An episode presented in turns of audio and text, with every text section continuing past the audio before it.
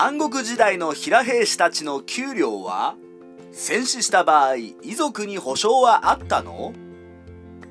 社会で頑張っている皆さんお疲れ様です。特に家族を養うために社会で戦っている皆さんは本当にお疲れだと思います。そんな皆さんの疲れた心を癒してくれるのが三国志ですよね。数多くの個性豊かな武将たちが戦場で華々しく活躍する姿を思い浮かべると一時だけでも日頃の鬱憤を忘れられるものです。しかしやはり三国志に描かれている時代にも皆さんのように家族のために一生懸命生きている名もない人たちはたくさんいました。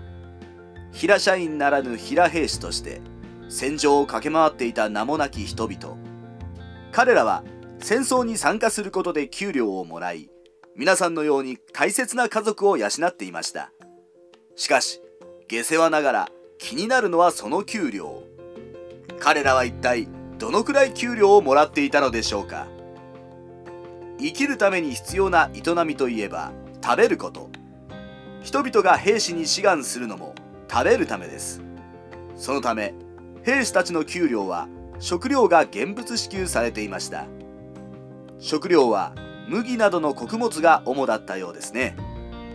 勤務した日にだけ退勤時に「お疲れさん」と食料が配られていたらしく有給休暇なんて制度は当然ありませんでした。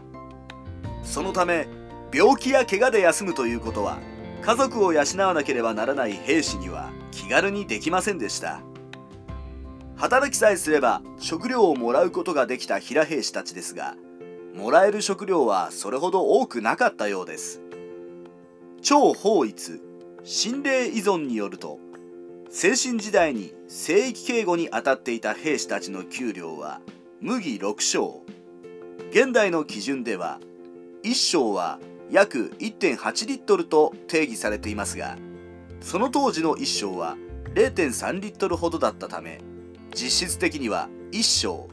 1.8リットルしか麦をもらえなかったようですね。1升は10合なので大家族や食べ盛りの男子がいる家庭で愛用されている大きな炊飯器いっぱいに炊ける量を想像すればちょうどいいかもしれません。しかし支給される穀物にはおそらくもみ殻もつきっぱなしだったためその分実際に食べられる量は少なくなっていたと考えられます。そうなると夫婦2人でつつましく暮らしているような兵士にとっては十分な量だったかもしれませんが子だくさんで家族が多い兵士たちにとっては1日持つか持たないかという分量。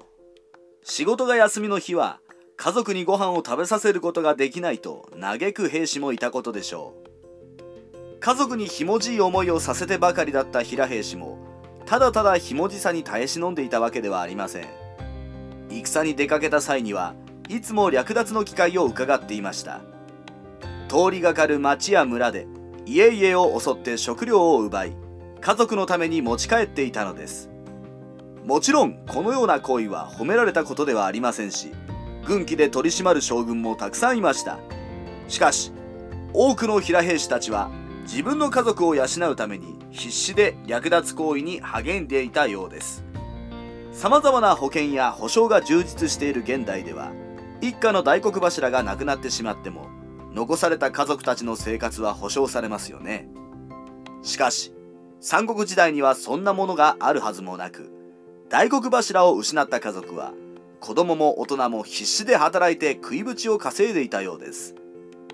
それでもやはり大黒柱がいた時のような暮らしはできなくなってしまうので幼い子供が栄養失調で死んでしまうといった第二の悲劇が起こることもあったでしょう。ただ例外的にその死後に家族の生活が保障されることもあったようです。その代表的な例がかの有名な合皮の戦いで活躍した決死隊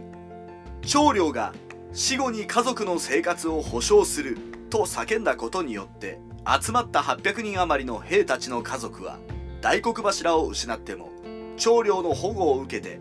何不自由ない生活をすることができたようですね。